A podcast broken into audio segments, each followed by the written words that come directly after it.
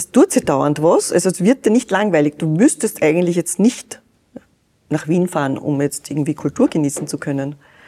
Du hast da alles. Du hast, wenn du Berg interessiert bist, Wander interessiert bist, äh, vor der Haustür vom, vom schwierigsten Klettersteig bis zum einfachsten Spaziergang alles.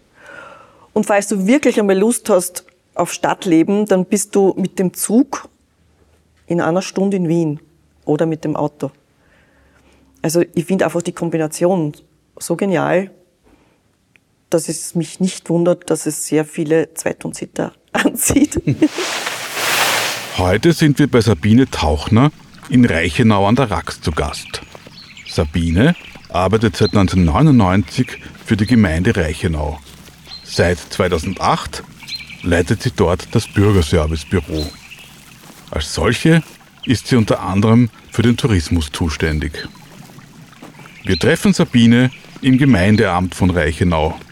Auf der Tür des Saals, in dem das Gespräch stattfindet, steht Trauungssaal geschrieben.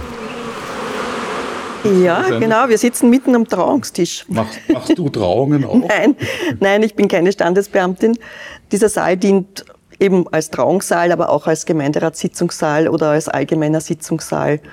Wird halt dann immer bedarfsgerecht umgebaut und nachdem jetzt erst eine Trauung war und demnächst wieder eine ist, äh, haben wir gedacht, ja, sparen wir das umbauen und wir sitzen am Trauungstisch.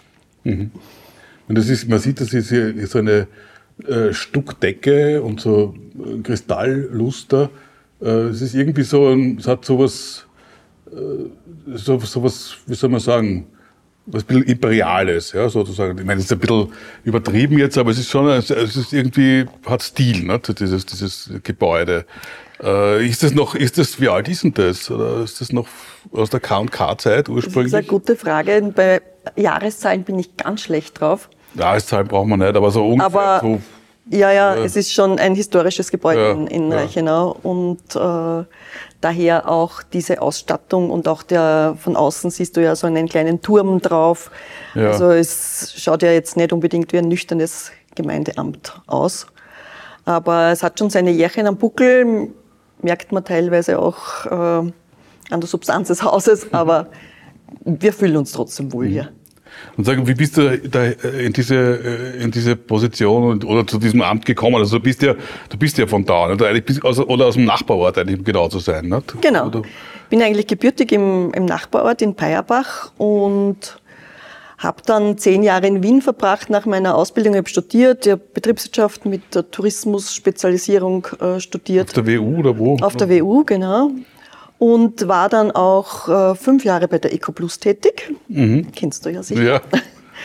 Und war dort zuständig für die Prüfung von Förderwürdigkeiten von Tourismusprojekten. Dann sind mir zwei Kinder äh, dazwischen gekommen und äh, die EcoPlus hat dann beschlossen, von Wien nach St. Pölten zu siedeln. Ich war aber mittlerweile schon in Glocknitz äh, angesiedelt mit meiner Familie und der Weg von Glocknitz nach St. Pölten täglich wäre ein bisschen mühsam geworden und daher hat mich da glücklicherweise zum richtigen Zeitpunkt der damalige Bürgermeister in Reichenau gefragt, der Hans Ledolter, ob ich ihm nicht helfen will, die bevorstehende Landesausstellung in Reichenau vorzubereiten. Und das hat super gepasst. Ich konnte da so teil, mit Teilzeit anfangen, habe zehn Minuten in die Arbeit gebraucht von, von Glockens nach Reichenau und habe mit ihm, 2003 war dann die Landesausstellung, habe das auch touristisch vorbereiten dürfen, war in seinem Büro viel tätig. Er war damals auch äh, Bundespolitiker, Nationalrat, Bundesrat und war so quasi die Binde, das Bindeglied zwischen äh, Parlament und Gemeinde. Und war das so umfassend dann informiert vom, vom Gemeindebetrieb, dass sie mich irgendwann gefragt haben, ob ich nicht auch eine Abteilung äh, übernehmen will. Und da hat sich halt das Bürgerservice und Tourismusgebiet dann angeboten und das, in dem Bereich bin ich jetzt. Aber, aber interessanterweise, oder ich habe jetzt richtig, äh, das richtig verstanden, dass du eigentlich schon vorher rausgezogen bist nach Glocknitz. Also das hat nicht direkt mit dem Job jetzt zu nein, tun gehabt. ne? nein, nein. Also für mich war ja das als typisches Landei irgendwie völlig unverständlich, wie man eine Familie in Wien haben kann. Ich habe Wien echt genossen. Also wenn man äh, das Büro am Lugeck hat und in die Kärntner Straße zwei Minuten, dann hat das schon seine Vorteile, wenn man am Abend spazieren geht oder auch ausgehen und so weiter, keine, keine Frage. Aber ich wollte nie den Kinderwagen in eine Straßenbahn hieven müssen. und daher habe ich mich dann äh, schon mit meinem damaligen Mann da heraus angesiedelt und äh, habe das genossen, wieder in der Heimat zu sein. Eben Betreuung, Familie, Eltern, im Familienverbund eher äh, die Kinder aufwachsen zu lassen. Also mhm. es hatte schon viele Vorteile, ist halt jobmäßig dann musste ich mich halt umorientieren. Aber hat sich gut ergeben. Hat sich super ergeben. perfekt, kann man fast sagen. Das oder? war wirklich perfekt. Also und wie man sieht von der Zeit, die ich da schon bin, äh, hat es mir immer Spaß gemacht und macht es mir noch immer Spaß. Mhm. Sagt Peierbach und Reichenau, ich meine, das ist ja eine, ein Bahnhof, ne? das heißt der Peierbach, Reichenau, der Bahnhof. Und das ist ja eigentlich fast zusammengewachsen, oder, die beiden Gemeinden. Ne? Naja, das so, waren ja eigentlich einmal eine Gemeinde. Ach so. Die haben sich dann äh, einmal getrennt. Äh, und jetzt sind sie weiterhin getrennt, arbeiten aber doch äh, teilweise schon wieder miteinander. Also wir haben schon zwei Bürgermeister, zwei Gemeindeämter, aber zum Beispiel der Bauhof, die kooperieren äh, an Ausstattung auch mit den, mit den Nachbarn oder also da gibt es schon eine gute Zusammenarbeit. Aber und wie ist das Verhältnis zwischen Bayerbach und Reichenau? Naja, also es gibt keine Feindschaft, okay. würde ich mal sagen. Jeder ist natürlich darauf bedacht, als eigenständige Gemeinde gesehen zu werden. Aber auch wir von den Kollegen am Gemeindeamt Peierbach und Reichenau, wir unterstützen uns gegenseitig, wir, wir fragen uns gegenseitig, wir, also da gibt's eine gute Zusammenarbeit. Und auch im, im Tourismus, also es ist ja auch ein es ist ja auch genau. eine, eine genau. Region genau. und eine, genau. da arbeitet ihr auch zusammen, oder? Da arbeiten wir auch zusammen. Also wir sind ja, also auch die, die Betriebe, die es in Bayerbach gibt, Tourismusbetriebe. Wir haben da einen Tourismus- und Wirtschaftsverein, der auch die Bayerbacher Betriebe inkludiert. Also da sind wir immer alle gemeinsam eigentlich. Hm. Da gibt's keine, keine strikte Trennung. Der Gast unterscheidet auch nicht an der Ortsgrenze. Was würdest du sagen, was ist sozusagen der große, also für mich als, als Wiener äh, hat Reichenau äh, so ein Flair von, von Jahrhundertwende, ein bisschen, so ein bisschen wie der Semmering. Ja, so, so, hm. also auch von den, da gibt es ja eben so, es hat eben so ein bisschen so einen K&K-Flair. Ja. Da waren also berühmte Künstler und also zum Beispiel Schnitzler, glaube ich, war da öfter genau, und ja. so und, und auch andere wahrscheinlich, also ich glaube, wer noch, ich glaube, Stefan Zweig, glaube ich, und so. Oder, naja, es oder? war vom äh, Heimiter von Toderat, der ja, auch genau, die, die, Villa genau. in, der, in der Brein hatte. Also da, da gibt es ganz viele, die sich zeitweise oder auch länger äh, hier herumgetrieben haben, klingt mhm. jetzt abfällig. Aber auch zum Beispiel der Frankl war ja auch ein, ein, ein Stammgast. Das war jetzt zwar kein Literat, aber ja der war ja immer auf Viktor der Frankl. Der, Viktor Frankl, genau. Hm, der Psychotherapeut. Psychotherapeut. Ja, genau. Also da gibt es ganz viele, die, die laufend in Reichenau waren und vor allem auch im, im Talhof. Der Schnitzler zum Beispiel, der hat ja im Talhof Aufenthalt genommen und da gibt es ja auch diese Geschichten mit der damaligen Talhofwirtin, mit der Olga Weißnix, dass er vielleicht mit ihr doch ein kleines Gespuse gehabt mhm. hätte und so. Also gibt es ja zur Geschichte auch viele Geschichteln. Ja. Und also das K&K hängt, hängt uns nach, klingt jetzt auch negativ, ist eine Basis, weil wir auch äh, Villa Wattholz ja haben, wo äh, die Habsburger ja auch ansässig waren und der Otto von Habsburg sogar geboren ist. Ja.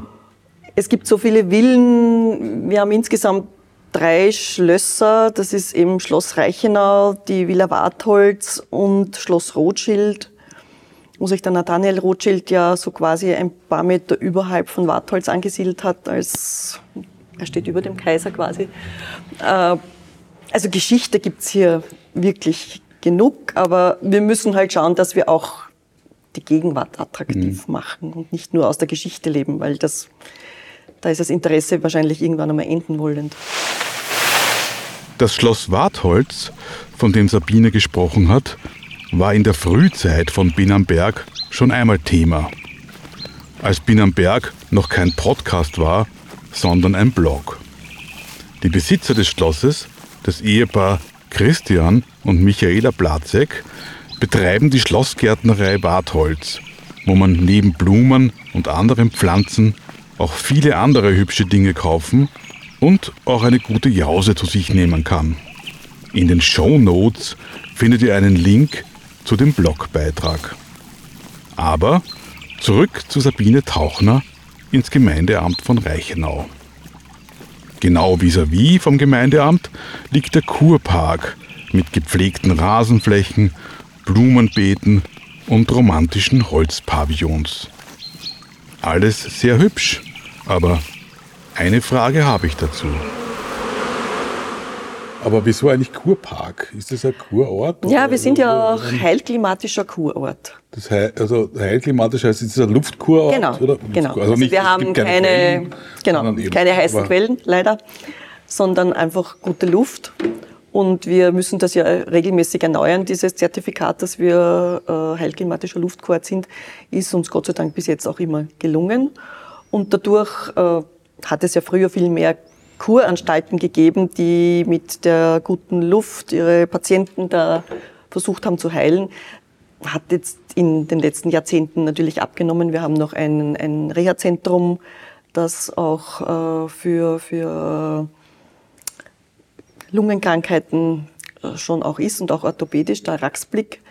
Aber sonst haben wir jetzt diese Standardkurheime, die es früher gegeben hat, nicht mehr so wie in vielen anderen Ortschaften. Aber da gibt es ja auch bestimmte Kriterien, glaube ich. Da muss auch der Unterschied zwischen äh, genau. Tag- und Nachttemperatur, also muss abkühlen Gibt's und so. Je, also da muss man jedes, ich weiß jetzt nicht wie oft, alle zehn Jahre so circa ein äh, Gutachten erstellen lassen, das sehr, sehr, sehr umfassend ist, von verschiedensten Messungen auch abhängt, damit man diesen Kurterstatus wieder bekommt oder verlängert wird. Mhm. Also ist jetzt keine Erbpacht. Okay, und das Zweite, so neben dem, neben diesem, wie soll man sagen, der K&K-Vergangenheit, äh, die man mit äh, Reichenau immer noch verbindet, das zweite große, im wahrsten Sinne des Wortes, Wortes große äh, Ding, das man mit, mit Reichenau verbindet, ist die Rax natürlich. Ne? Die ist ja genau. schon im Namen Reichenau an der Rax. Mhm. Ähm, natürlich, da geht die Seilbahn rauf, also in, in Hirschwang, das ja zu Reichenau gehört. Äh, das heißt, die Reichen, also die Rax ist natürlich der Berg, von, also Reichenau liegt am Fuße der Rax. Genau. Ähm, das ist natürlich, was, was, was, wie, was ist die Rax für Reichenau? Was würdest du das sagen? Hm. Ja, wir sagen ja immer, ja. wir liegen zwischen Rax und Schneeberg, weil äh, es ist ja, wenn man, wenn man da reinfährt, von, von Glocknitz aus gesehen, glaubt man, man steht an der Rax an. Man sieht ja nicht, dass es da einen schmalen Durchlass dann noch gibt zwischen Rax und Schneeberg, das Höllental. Und daher sind wir zwar vom Namen her an der Rax, aber wir sind auch quasi auf einer Seite gibt es den Kreuzberg, dann vor uns die Rax und auf der anderen Seite den Schneeberg oder die, die Vorberge vom Schneeberg wie mhm. Feuchter und Gans. Und die Rax ist trotzdem halt das Aushängeschild für alle, die einmal hoch hinaus wollen. Und zwar je nachdem, auf welcher Seite man auf die Rax geht, vorne bei der Seilbahn mal jetzt innerhalb von acht Minuten von 500 Meter auf, auf 1500 kommt oder am hinteren, auf der hinteren Seite der Rax, wenn man auf den Gipfel geht, auf die Heugruppe, was knapp über 2000 Meter ist. Und das sind ja quasi mit dem Schneeberg sind das die ersten 2000er, wenn man von Osten kommt. Der Alpen, ne? Also der Alpen, mh. genau. Also alle, die jetzt von Ungarn, Slowakei, Tschechien kommen, die kommen zuerst einmal äh, bei, zu uns, zu den, zu den ersten 2000ern. Und daher sind wir halt schon ein sehr beliebtes äh, Wandergebiet, Klettergebiet, Ausflugsgebiet. Hilft uns natürlich sehr mit der Rackseilbahn, weil dadurch können auch Leute auf den Berg, die vielleicht jetzt nicht so geübt sind, dass sie da jetzt zwei Stunden steil bergauf gehen. Oben kann man sich's aussuchen, geht man eine kleine Runde, schaut man nur runter, geht man über die Rax drüber und auf der anderen Seite runter. Also da gibt's ja verschiedenste Möglichkeiten, schon angefangen mit unserem Hüttenhüpfen, dass man von einer Berghütte zur anderen gehen kann, was ja sehr attraktiv ist. Genau, von dem habe ich auch schon gehört. Aber was ist eigentlich das? Also das ist eigentlich auch so eine Tour halt, wo man halt irgendwie von Hütte zu Hütte geht quasi. Nicht? Aber gibt es da auch so Stempel oder so? Oder? Genau. Ja, also schon, okay. Ja, ja, da gibt es Stempel, da gibt es so, so einen, einen, Pass. Wir wollen ihn den jetzt demnächst auf online umstellen. Und äh, wenn man jetzt alle Stempeln hat, dann kann man sich so eine Anstecknadel noch äh, kauf, kaufen. Mhm. und äh, ja, also wie gesagt, ich glaube, die Zeit der Anstecknadeln ist auch schon langsam vorbei, weil die Leute mit Hut, die sich dann draufstecken, gibt es auch nicht mehr so viele. Aber äh, kann man vorstellen, wenn man das dann äh, digital löst, ist das ganz attraktiv. Und es gibt noch immer Leute, die mit dem Hüttenbuch kommen und sich den Stempel dann abholen und sagen, da war ich. Für mich ist das Hüttenhüpfen ja ganz äh, eine coole Geschichte, weil das ist die Verbindung von Wandern und Essen. Mhm. Ich wandere gerne und ich esse gerne. Und die, die Entfernungen auf der Rax von Hütte zu Hütte sind so angenehm, dass man so alle eineinhalb bis zwei Stunden an einer Hütte vorbeikommt und dadurch das Verhungern nicht äh, möglich ist und das Ganze unterbrochen wird durch, durch nette Rast, gutes Essen. Wie viele Hütten sind es insgesamt? Naja, man startet bei der Bergstation, da könnte man theoretisch schon das erste Mal einkehren, wenn man mit der Radseilbahn rauffährt. Dann der anstrengenden Seilbahnfahrt. Genau, nach acht Minuten ja. aufregender Seilbahnfahrt ist natürlich dann, kann man sich schon mal belohnen auf der Bergstation, das ist im Berggasthof. Und dann geht man so 30 äh, bis 40 Minuten zum, zum Ottohaus. Das muss man natürlich auch gleich besuchen, sonst ist der Wirt beleidigt. Und dann geht man weiter, hat man zwei Möglichkeiten, dann Richtung Neue Seehütte. Entweder man geht den, den Kammweg entlang, da geht man so circa eineinhalb Stunden. Dann geht man oder den Seeweg, da geht man ein bisschen kürzer. Dann ist man bei der Seehütte, die ist so in so einer Senke unterhalb von der Brennerwand. Kann man sich wieder perfekt verköstigen.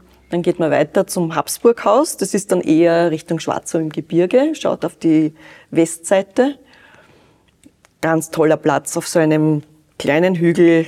Die besten Sonnenuntergänge auf der Rax gibt's am Habsburghaus. Von dort, wenn man das auf zwei Tage aufteilt, was natürlich auch vorteilhaft ist, da kann man übernachten und in der Früh dann weitergehen. Dann geht man weiter Richtung Karl-Ludwig-Haus. Da geht man wieder so eine gute Stunde. Von dort kann man auf den Gipfel gehen, wieder so eine Dreiviertelstunde auf die Heukuppe und dann dort runter über das Wachsriegelhaus, wieder perfekt zum Essen, auf das Breiner Gscheid und da kann man dann in den Bus einsteigen und wieder zurückfahren zur Seilbahn. Das waren jetzt sechs Hütten, wenn ich richtig mitgezählt habe. Jetzt habe ich nicht mitgezählt. Also wenn man die Bergstation mitnimmt, Bergstation Ottohaus, Seehütte, Habsburghaus, Karl-Ludwig-Haus, Wachsriegelhaus, richtig. Ja. Ja. Aber was, theoretisch kann man es auch an einem Tag schaffen. Man kann es auch an einem Tag schaffen. Also ich habe das ja, wir erzählen ja das immer oder wir bewerben das immer. Und dann habe ich gedacht, jetzt muss ich das einmal selber probieren, ob, das, ob sich das eh ausgeht. Also 8 Uhr, erste Seilbahn. Man darf nicht den Fehler machen, so wie ich mit Freundinnen gegangen bin, dass man sich bei den Hüttenwirten dann vertratscht, weil dann muss man nämlich ähm, die, die vorletzte Hütte haben wir dann auslassen müssen und dann im Dauerlauf vom Wachsriegelhaus zum Breiner Gscheid, um den Bus zu erreichen. Also man kann das auch gescheiter angehen, nicht so viel trotschen und dann erreicht man das Ziel auch ohne Stress. Was hast du persönlich für ein Verhältnis zur, zur Rax? Warst du da als Kind auch schon oben oder? Also mein, mein, mein Bezug zur Rax, wenn ich so zurückdenke, habe ich das Gefühl, ich bin von von fünf bis 15 jedes Wochenende auf der Rax gewesen. Okay. Ist jetzt wahrscheinlich übertrieben, aber das war so mein Rückblick. Mein Vater war bei der Bergrettung. Meine Mutter auch sehr bergaffin. Es hat dann immer wieder Wochenenddienste gegeben auf den, auf den Stützpunkten von der Bergrettung. Und die haben mich, nachdem ich ein Einzelkind war, immer mitgenommen. Und jetzt war ich wirklich, also es wird nicht so arg gewesen sein, aber einmal von 5 bis 15, glaube ich, wirklich fast jedes Wochenende auf der Rax. Und damals hat man es ja noch so gemacht im Sommer, da muss man schon um 5 in der Früh raufgehen, weil erstens sind da noch keine Leute und zweitens ist es noch nicht heiß, was mir jetzt nicht mehr einfallen würde. Aber also war wirklich sehr, sehr wurscht, ob Sommer oder Winter mit Tourenskien oder also war ganz intensiv natürlich habe ich irrsinnig viel gelernt, ähm, bin dann immer mitgegangen, habe gewusst, wie benütze ich einen Pickel oder Steigeisen und so weiter. Das war, war, war mir geläufig. Die intensive Racksbegehung hat dann drin einmal geendet, dass ich mit, ich glaube, von 15 bis, weiß ich nicht, 18, 19 war ich dann sicher nie auf der Rax. Da habe ich dann einfach genug dann gehabt. Und dann hat es mir einfach wieder interessiert. Dann bin ich freiwillig wieder gegangen und es hat auch nicht aufgehört. Natürlich einmal öfter, einmal weniger oft, aber ist für mich ein ganz wichtiger Bezugspunkt und Teil meines Lebens. Und tust du auch Bergsteigen, also so richtig klettern oder eher wandern? Also früher bin ich schon, war ich schon auch klettern. Das hat mir, also vor allem, also Klettern, Klettersteige, versicherte Klettersteige haben mir immer sehr viel Spaß gemacht. Bei den, bei den anderen Kletterrouten war ich ein bisschen feig. Jetzt reduziere ich mich aufs, aufs Wandern. Also Wandern, Ziel, eine schöne Berghütte, wurscht ob jetzt auf der Rax oder Richtung, äh, Richtung Schneeberg auf die, auf die Knofel eben. Einfach gemütlich zwei, drei Stunden raufwandern, was Nettes essen und dann wieder zurück. Also das, mit dem bin ich jetzt derzeit sehr zufrieden und sehr glücklich. Und als Kind, äh, hast du da irgendwie, hast du dich da bedauert, dass du immer auf die Rax musst oder hast dir eh gefallen irgendwie? Oder? Das war unterschiedlich. Hin und wieder habe ich mich sehr bedauert. Ich kann mich erinnern, wenn wir im Winter mit den geschulterten Skien oder ja, den Karlgraben auf die Rax gegangen sind. Eine ganz steile, also relativ steile Rinne, wo ein Stapf nach dem anderen. Und da, da habe ich schon ziemlich gejammert und meine Mutter hat dann gesagt, zähl einfach mit und alle keine Ahnung, 500 Schritte bleibst dann stehen und rastest. Nicht? Und da habe ich mich zum Deppen gezählt darauf, weil ich mir dachte, sonst, sonst mag ich das nicht. Hin und wieder habe ich das Glück gehabt, dass andere Kinder auch mit waren, dann war es lustiger. Aber ähm, ja, also im Nachhinein betrachtet war es schon cool. Ich meine, wir sind im, das hat man am Anfang auch nicht taugt, zu Silvester haben wir uns eine Schneehöhle im, im Karlgraben gegraben und sind gesessen und haben über das ganze Schwarzertal rausgeschaut, in, in so einem Schneeiglu mit Biwaksack und warmen Tee. Aber gedacht, okay, alle meine Freunde feiern jetzt irgendwo im Warmen und ich Trottel darf da jetzt mitmarschieren. Aber es war dann lässig, es war cool, es war, das konnte sonst keiner erzählen, ja. Also, das, im Endeffekt war es wirklich ein, ein tolles Erlebnis und viele tolle Erlebnisse, die ich da gehabt habe mit meinen Eltern und mit, der, mit den Freunden von der Bergrettung. Ähm, ja, hin und wieder hat man sich natürlich schon ordentlich leid getan. Zum Thema Bergrettung spreche ich Sabine auf die problematische Entwicklung an, dass die Bergretter immer öfter ausrücken müssen, weil Wanderer oder Kletterer sich fahrlässig verhalten oder falsch ausgerüstet sind. Und mir kommt vor, dass gerade die Rax ein Berg ist, der häufig unterschätzt wird. Es ist halt die Gefahr dadurch, dass man halt jetzt alles im Internet findet.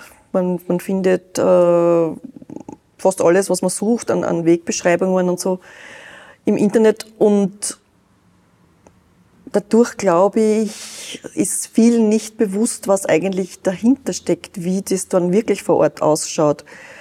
Ich meine, dass die Leute jetzt mit den normalen Turnschuhen auf die Racks mit der Seilbahn fahren, ja, solange sie sich jetzt nicht weit weg bewegen, ist es ja okay.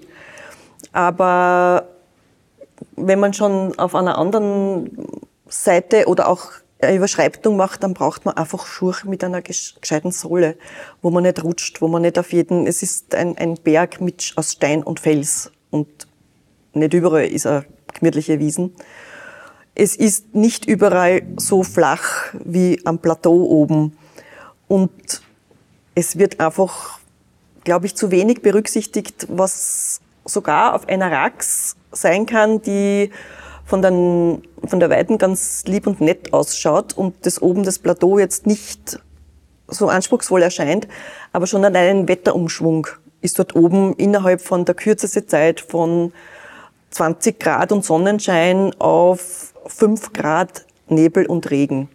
Und du siehst nicht mehr, wo du bist. Du musst aufpassen, dass du am Weg bleibst das wird einfach, glaube ich, viel zu wenig berücksichtigt. Die Leute haben einfach die Ausrüstung nicht mit, die haben nicht einmal eine Regenjacke mit, die Haum und Handschuhe. Also ich gehe auch im August und im Juli nicht ohne Rucksack, Haube, Handschuhe und Jacke auf die Racks, weil ich selbst schon erlebt habe, man geht herunten bei 30 Grad vom Brenner gescheit weg, geht einen ganz leichten Klettersteig Richtung Heukuppe und kommt oben raus auf der Heukuppe und es bläst der Wind, es nieselt, es ist eiskalt.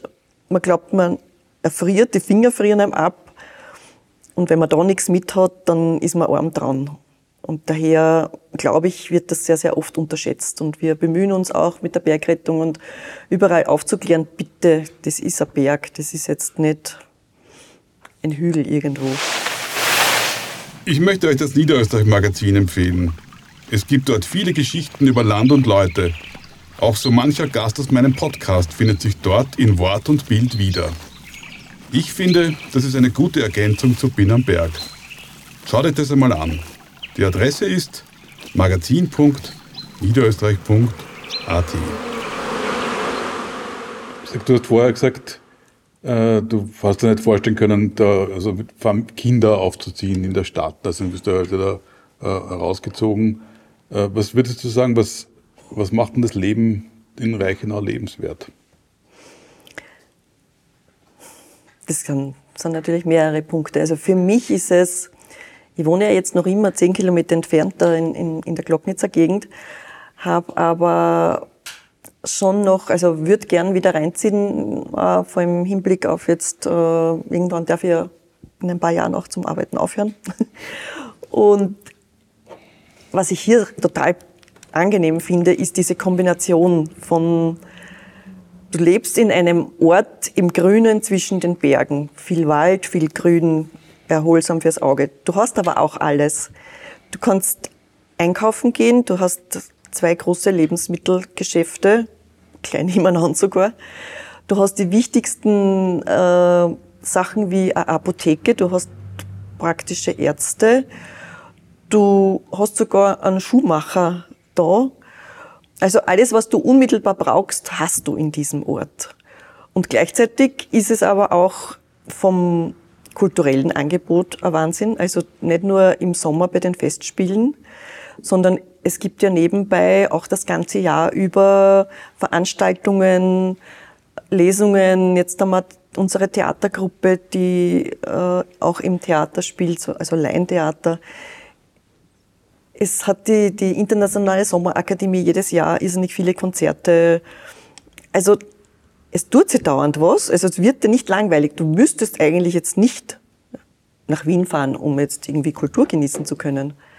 Du hast da alles Du hast, wenn du berginteressiert bist, Wander interessiert bist, äh, vor der Haustür vom, vom schwierigsten Klettersteig bis zum einfachsten Spaziergang alles. Und falls du wirklich einmal Lust hast auf Stadtleben, dann bist du mit dem Zug in einer Stunde in Wien oder mit dem Auto. Also ich finde einfach die Kombination so genial, dass es mich nicht wundert, dass es sehr viele Zweitonsitzer anzieht. Und äh, die da halt zumindest das Wochenende verbringen, aber auch dann schon schauen, dass sie da so ansässig werden. Es ist für mich so ein, wie heißt das? Eierlegende Wollmilchsau. mhm. Ist eigentlich der Winter, jetzt von der, von der, vom Tourismus her, ist der Sommer wichtiger oder der Winter für Reichenau? Also für uns ist schon der Sommer, Sommer. wichtiger. Also Sommer, äh, natürlich mit den Festspielen jetzt, aber der, äh, die wichtigste, sagen wir so, wenn die Wandersaison beginnt, das kommt immer darauf an, wie viel Schnee ist, wie lange. Wenn wir Pech haben, haben wir im Anfang Juni noch so, so viel Schnee auf der Rax, dass es noch nicht richtig praktisch ist zum Wandern. Sonst würde ich sagen, ab Mai bis, hängt jetzt auch wieder drauf an, Oktober oder in den letzten Jahren sogar November, wenn es einfach schön ist. Sag, stimmt das? Ich habe mal gehört, dass, dass, dass der Schneeberg eigentlich auch auf zu Reichenau gehört, geografisch oder, oder? Ja, also da hat es immer ganz lustige Streitgespräche gegeben, weil der Gipfel ja eigentlich, wenn man sich das genau anschaut auf der Karte, noch zum Reichenauer Gemeindegebiet gehört, wobei das dann einen großen Aufschrei bei den Buchbergern immer auslöst und sagt, das stimmt nicht. Also, soviel ich weiß, dürfte wirklich der Gipfel in Reichenau liegen. Wir lassen das aber das Streitgespräch jetzt meistens aus und sagen, okay, Schneeberg gehört zu Buchberg. Ihr habt die Rax. Wir haben die Rax. Wir haben die schöne Seite vom Schneeberg, indem wir da am Feuchter die Knofeleben, Naturfreundehaus Knofeleben haben. Da sind wir schon sehr zufrieden damit. Und ja, werden wir jetzt nicht in Streitgespräche ausarten. Oder wir werden auch keine äh, Vermessungen jetzt durchführen lassen. Zumindest jetzt ist mir nichts bekannt dazu. Sag, war der Kaiser eigentlich jemals da? Ja. Kaiser Franz Josef? Ja, war. Ja, ja, ja. War, war Jagen da. Mhm. Es waren seine Kinder auf, auf Sommerfrische da im Eben in, der Rudolfs, oder Schloss? Nein, in der Rudolfsvilla. Mhm. Also der Wartholz war dann eher der letzte Kaiser, Kaiser der Karl, Karl ja. und Zita. Die haben da ihren Wohnsitz auch gehabt. Und der Otto ist ja der Sohn von denen, ne? Genau, genau. der Otto ist der Sohn ist und geboren. ist dort geboren, ja. genau. War auch immer so Zeit seines Lebens immer regelmäßig auch hier, war bei, bei, bei Festivitäten ist er doch auch immer wieder gekommen. Mhm. Ja, ich bin schon bei meiner Schlussfrage. Ich möchte dich bitten, einen Tipp, uns einen Tipp zu verraten für einen Gast, der zum ersten Mal nach Reichenau kommt. Einen Tipp für einen Gast, der zum ersten Mal kommt. Mit einem Tipp wird es schwierig, aber.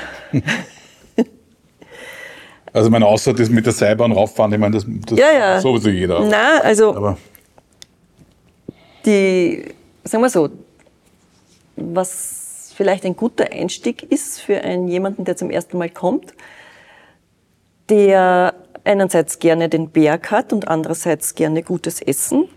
Wir haben ja jetzt schon zwei, drei Jahre die, die Aktion, also Aktion, die Events, wie man so schön sagt, Haubenkoch trifft Hüttenwirt.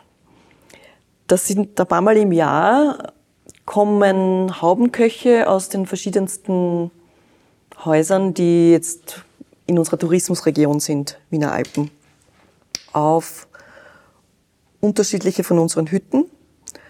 Also das hat es zum Beispiel am Karl-Ludwig-Haus schon gegeben, ist jetzt derzeit leider geschlossen, weil wir keinen Pächter haben. Hat es erst unlängst am ähm, Otto-Haus gegeben oder auch am Naturfreundehaus Knofel-Eben. Da kann man wenn man jetzt auch nicht so bergaffin ist, mit einer geführten Wanderung raufgehen und kriegt dort wirkliches ein Menü auf Haubenniveau in mehreren Gängen, ganz toll fabriziert vom Hüttenwirt mit dem Haubenkoch, der da meistens ein paar von seinen Teammitgliedern mitnimmt und unsere Hüttenwirte mit den, äh, mit den Helfern fabrizieren dort ganz tolle Sachen. Das ist eben dabei, das ist ein Package. Man geht entweder gemeinsam rauf oder man kann auch alleine raufgehen, je nachdem. Man isst dort, man übernachtet dann auf der Hütte, kriegt dann wieder ein perfektes Frühstück und geht dann am nächsten Vormittag wieder gemütlich retour. Also das wäre für mich so die, die Einstiegsdroge. Mhm, okay. Vielen Dank. Danke für das Gespräch. Danke fürs Kommen. Zum Schluss noch ein Programmhinweis. Die EcoPlus Alpin produziert neben Binnenberg noch zwei weitere Podcasts. Rausgehen mit Fritz Hutter und Pistenkilometer mit Markus Redl. Hört auch dort einmal rein. Überall, wo es Podcasts gibt.